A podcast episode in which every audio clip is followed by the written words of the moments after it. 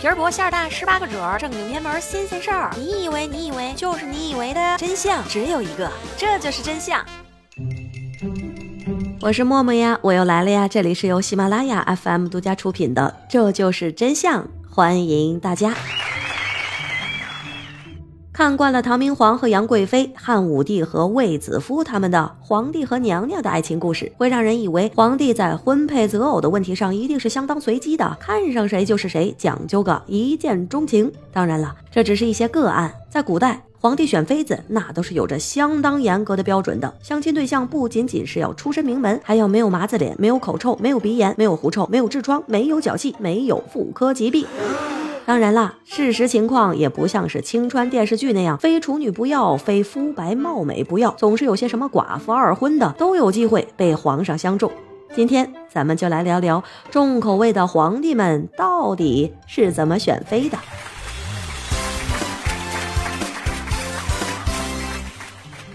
在先秦时期，皇帝都比较崇尚自然美，所以对于选妃的标准当然是崇尚天生丽质。简单说就是素颜不加美颜滤镜，用前置自拍还能够美美哒。像是日本那种卸了妆连亲爹亲妈都不认识的，恐怕在先秦是没有机会入宫的。当然，这也只是泛泛的规矩。到了汉代，就有皇帝定下了严苛的选妃标准。今天看来，简直就是匪夷所思。刘桓帝刘志是一个酷爱科学计量方法的人，对于后宫的嫔妃的身体各个部位都有着严格的尺寸标准。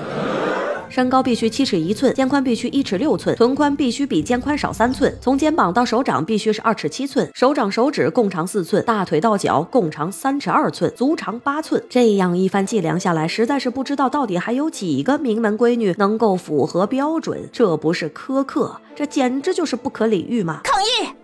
同时也看得出来，这刘志一定也是一个无趣的男人。女人的妙处，那自然就是各有各的不同，环肥燕瘦各有所妙。一旦后宫佳丽三千全部都成了一个模子的流水线产品，那作为皇帝还有什么乐趣可言呢？所以到了汉朝后期，经过了一轮又一轮的进化，帝王们可能是有些审美疲劳了，开始欣赏起端庄大气的女子，在挑选妃子的时候，也是越加的看重正统的肤容标准。所以在当时，脸蛋儿长得再好看，那皇上也是相不中的。例如汉惠帝的皇后张嫣就是端庄得体的优雅女性，再比如汉高祖刘邦最宠爱的妃子戚夫人，也是一位不仅脸蛋漂亮，还是一个能歌善舞的巧妇。还有汉成帝的皇后赵飞燕，那是身轻如燕，在现代也算得上是能与金星媲美的舞者了。那么，这么多的舞者都是上哪里找来的呢？汉代不仅要征收捐税、租赋，就连良家女也属于赋税的范围。每年八月，朝廷派出中大夫叶廷成、相公去洛阳周围阅视，年龄在十三岁到二十岁之间，姿色端丽、面相和帝王妻妾的女子，就会被载回后宫，再做进一步的筛选。到了魏晋南北朝时期，由于玄学与佛学的盛行，皇帝们又开始喜欢飘逸优雅的女子了。这一下子，后宫又成为了那些能言善辩、有风雅之趣的神仙姐姐们的天下了。例如，曹丕的皇后甄氏就是魏晋南北朝时期的风雅女子的代表。这甄氏皇后本身就拥有着非凡的气质，还有非常聪明的才智，所以才得到了曹丕的青睐。再有一个就是陈后主的贵妃张丽华，那个时候她可是号称人间嫦娥，那。气质肯定是现在的这些土咖三线女明星所没有的。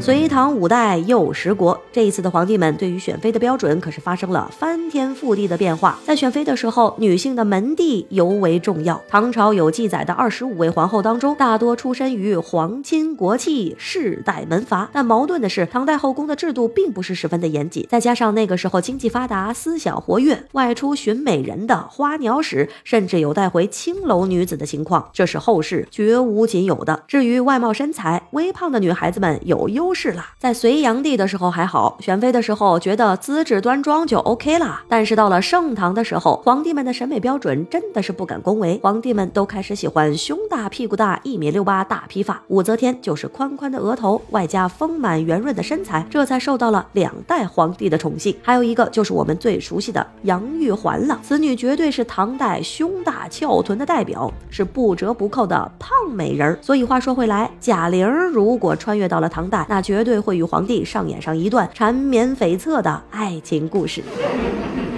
到了宋代，皇帝们开始推崇有德行的女子，崇尚庄重之美。后宫的妃子也大多数来自于官宦之家的大小姐。那些出身贫寒、没有后台的女子们，就算是长得再漂亮，恐怕也得不到皇上的青睐。这就是为什么在宋代的后宫很少有因为美貌而受宠的妃子了。明朝选妃堪比大型的招聘大会，想当皇后那要通过八级考试。第一级是海选，在皇帝到了适婚的年龄，会派出宦官到全国各地挑选五千名十三到十九岁之间的美少女入宫。这五千个人就相当于拿到了准考证，皇家支付往返路费，没能选上的也算是免费进宫跟团游了。第二级就是初选，高的矮的胖的瘦的不要，淘汰掉了一千人。第三级是复选。检查五官、头发和皮肤不合格的淘汰，检查嗓音、仪态和三围不合格的淘汰，又淘汰掉两千人。第四集是精选，太监们精细的用尺子丈量着少女的手足，再让他们走上几十步台步，看看步姿和风韵。于是那些脚稍大的、手腕稍粗的、举止不端庄的又遭淘汰，最终留下了一千名美女召入宫中，继续参加考级。第五集就是刘宫。分头安排宫中的老宫娥，将美女们逐一引入密室，探其乳，嗅其液，叩其肌理。通过了体检，可以确定其中的三百人成为了入选刘宫的宫女。第六集就是晋嫔，这三百名留宫的美女由皇帝的特派专员详细的观察一个月，依据他们的性情言语判断是否是性格温柔敦厚，是否是既智慧又贤惠。据此再筛掉二百五十人，剩下的五十个人便自动晋级为了嫔妃。第七集是选三，所谓选三，也就是皇太后或者是太妃，从五十个人当中选出三个人供皇帝钦定。那第八集就是钦定了。这最后一轮的角逐，皇帝挑选的时候难免是左右为难，举棋不定。要我说的话，那抓阄决定，说不定也是一个省事儿的好办法。清朝实行满汉不通婚，其宫廷选秀仅限于满蒙汉八旗官员家中的女子，这样自然女子们就会单一一些。而且在清朝的后宫，大多数都是政治通婚，容貌就被列为次要了。这就是为什么在清朝的后宫，美女很少见了。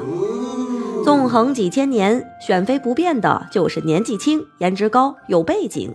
你喜欢哪一款？你想穿越回哪个朝代呢？今天就到这里，下期不见不散。我是默默，爱你们，嗯。